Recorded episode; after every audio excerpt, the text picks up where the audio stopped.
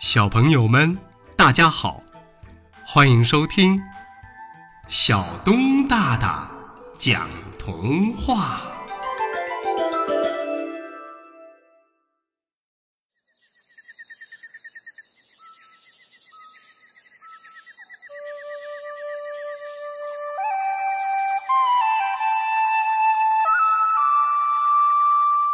消防车和火精灵。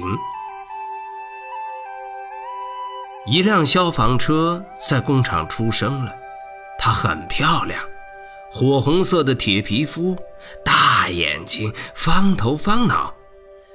它呀，还给自己取了个名字，叫铁力，意思就是铁一样坚强又有力气。一天，铁力被人买走了，铁力有了新的主人。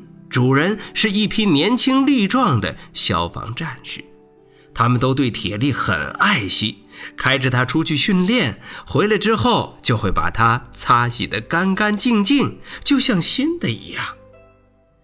铁力呀，很爱这帮年轻人，他下定决心，尽自己的能力保护他们。一天，消防局接到报警，城市一角出现火情。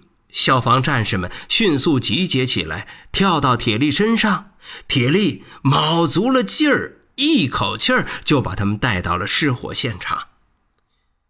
一幢大楼着火了，火舌猛吐，浓烟弥漫，惊慌失措的人们四散逃生着。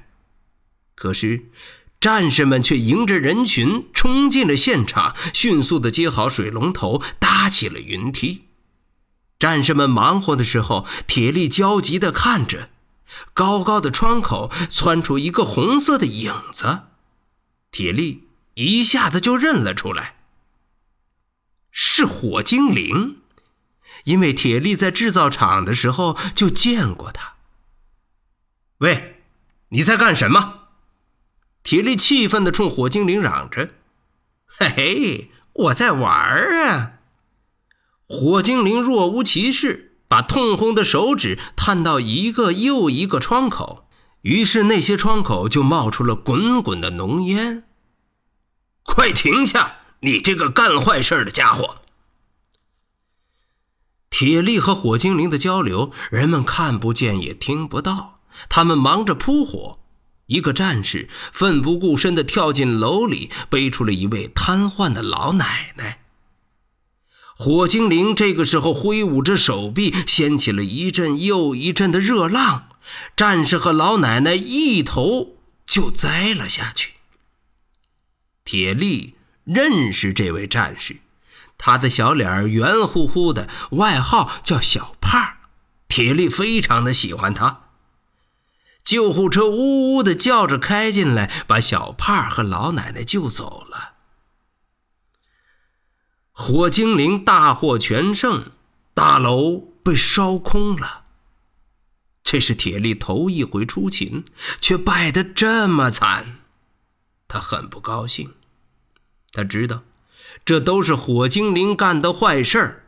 铁力决定要和火精灵谈谈。又一天，战士们又把铁力开出去训练。训练结束，他们去喝水。铁力独自留在了大路上。一个男人开车路过，把吸剩下的烟头丢进了路边的枯草当中。把烟头捡起来！铁力大喊着。突兀响起的喇叭声把男人吓了一跳，但是他没有理睬铁力，径自就把车开走了。火精灵又出现了，他扑到了烟头上，贪婪地吹着，烟头引燃了枯草，枯草连接着一大片的工业区。只要火精灵再吹半个小时，这儿就会成为火海。够了！铁力大声地吼着：“嘿，关你什么事啊？”火精灵毫不在意。当然关我的事。上次的那个消防战士还躺在医院里，他是我最好的朋友。火精灵不理睬铁力，铁力真急了。哎，我们曾经也是朋友，能不能坐下来谈谈？我知道你喜欢玩火，可是火灾给人类带来了多少痛苦，你知道吗？啊！要是你还记得咱们的友谊，就请你收敛一些，在炉子上跳跳舞也就算了。这样吧，只要你肯答应，我什么都答应你。火精灵停住了。哦，我也想安分点但是上次在制造厂我锻造你的时候，根本就没过足瘾。要是你愿意重来一次的话，嘿嘿。我会考虑的。铁力看着火精灵邪恶的眼神什么都明白了。火精灵是个爱搞破坏的家伙，在锻造厂时受工人掌控，他可憋坏了，一直想报复。好，我答应你。经过慎重的思考，铁力。斩钉截铁地说着。一个星期之后，城市的一角又发生了火灾，战士们开着铁力迅速的赶到了现场。可是铁力的刹车系统忽然失灵了，他直直地向火焰深处冲去。消防战士们赶紧跳下车，眼睁睁的看着铁力冲进了火海。火精灵抓住铁力，熊熊的燃烧着。这个时候，战士们又调来了第二辆消防车，把铁力身上的火给扑灭了。唉，真是可惜呀！你看看，才出勤两次就被烧成了这样。火精灵是走了，火也灭了。人们看着劫后余生的铁力，大家惋惜不已。